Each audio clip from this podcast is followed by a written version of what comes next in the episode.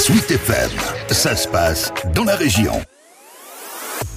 Après le métro parisien, l'avion. La valorisation de la Loire se retrouve désormais desservie par Air France, puisque tous les écrans personnels des sièges passagers proposent désormais la diffusion d'un film promotionnel de 3 minutes, où l'on retrouve évidemment les atouts de la destination.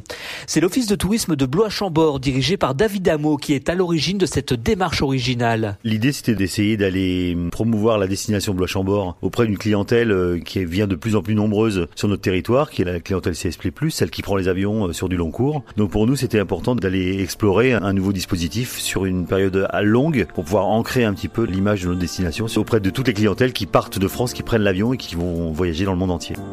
Je vous présente mon bateau. Il s'appelle la Saponnaire. Son type, ça s'appelle une toux, T-O-U-E. Parce que c'était des bateaux à tout faire. Là, on a des tout cabanés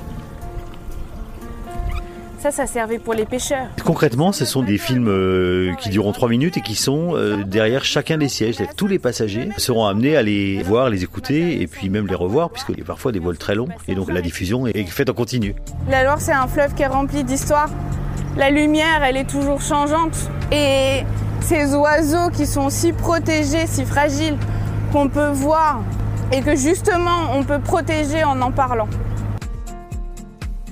Un film est déjà visible dans les longs et moyens courriers d'Air France, mais un autre sera proposé en été. David Amo. Il va y avoir deux périodes. Une première période de six mois où le film euh, présentera euh, l'amont de la Loire. Et puis la deuxième partie, pendant six mois, on présentera l'aval de la Loire. Alors là, on est en ce qu'on appelle dans la Loire moyenne, donc quasiment au milieu de la Loire. C'est une partie euh, assez sauvage puisque le lit est très large l'eau est plus calme, donc on va pouvoir euh, découvrir des îles. Donc du coup, euh, on a regardé un certain nombre de films qui étaient diffusés dans les avions et on a souvent euh, de la pub. Quoi. Et là, on a souhaité, nous justement, pouvoir faire entrer les acteurs du territoire qui expliquent comment ils ressentent leur territoire.